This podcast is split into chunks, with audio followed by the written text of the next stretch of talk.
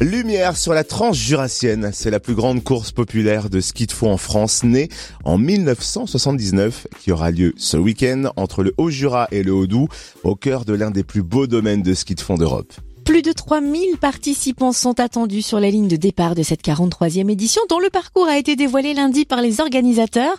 On le découvre avec Pierre-Albert Vandel, président de la Transju, prêt à accueillir les amoureux de ski nordique, pros et amateurs qui vont pouvoir renouer enfin avec la mythique course après avoir dû patienter deux ans.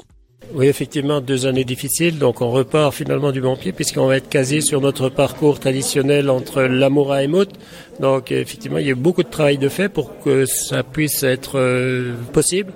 Et en plus, on aura une belle édition puisqu'il nous annonce un, un week-end assez ensoleillé avec des températures qui sont clémentes. Donc, ça devrait faire une très belle tranche cette année 2022. Et avec suffisamment de neige? Suffisamment de neige. Il y a eu un gros travail de fait par les équipes techniques sur différents secteurs. On doit les remercier parce que sans eux, à chaque fois, la tranche serait pas possible. C'est par là que ça commence, c'est la piste. Et puis, euh, après, la, la, la, la, course se construit autour de la piste et autour de la veige. Et avec les conditions sanitaires, vous enregistrez un petit peu moins de participants, mais vous vous y attendiez, non? Oui, avoir les conditions Covid, ça nous a amené à, à, un petit peu modifier nos protocoles, s'adapter euh, donc à ce qui était euh, demandé par les préfectures du Jura et du Doubs. Donc, mais c'était pas bloquant. Et puis effectivement, beaucoup moins d'étrangers, puisque d'habitude on est sur une un millier d'étrangers. Cette année, on sera sur 250, 300 participants.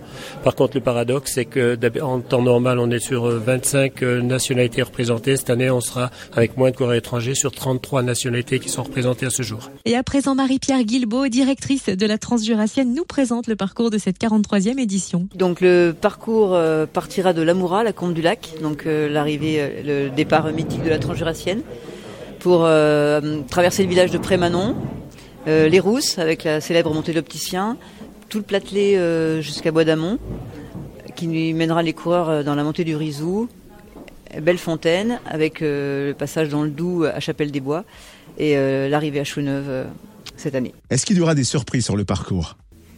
Non, le parcours reste fidèle à ces 40 dernières années là sur le parcours initial. Donc, mis à part pour l'instant la petite partie euh, Chauneuf-Mout qu'on n'a pas pu euh, réaliser par manque de neige, le parcours sera fidèle à, à, ces dernières années. On essaiera, on de travailler sur le parcours pour rajouter quelques kilomètres pour se rapprocher des plus possible des 70 qui avaient été annoncés. C'est une valeur symbolique, c'est ce qui fait la transjurassienne, la longueur, la difficulté. Donc on veut essayer de se rapprocher. C'est aussi pour ça que les coureurs viennent.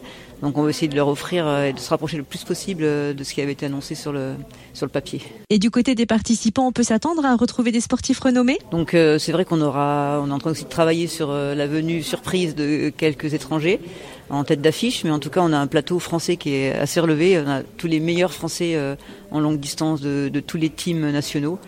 Donc ça va faire de toute façon une belle épreuve. Est-ce que je peux vous demander si vous avez un favori Je mettrais une petite pièce sur Jean-Marc Gaillard qui a raté sa sélection au jeu et qui je pense était quand même fin prêt et puis qui, qui aura un esprit un peu revanchard et de sauver sa saison. Vous connaissez bien la course pour l'avoir remportée quatre fois. Y a-t-il des endroits stratégiques sur le parcours qui permettent de faire la différence pour gagner la course? Alors on a tendance à dire que c'est quand même la traversée du Rizou. C'est la partie la plus difficile et je sais que personnellement c'est une partie que j'aimais beaucoup parce que c'est ici que j'ai essayé de faire la différence pour après avoir un, esprit un peu plus serein sur le reste du parcours. Donc euh, c'est souvent voilà, c'est la montée du Rizou, euh, c'est un petit peu le, point difficile euh, où les les écarts se creusent un petit peu. Et pour avoir plus d'infos, direction la transju.com. Merci beaucoup Marie-Pierre Guibaud, directrice de la Transjurassienne et Pierre-Albert Vandel, président de Transorganisation.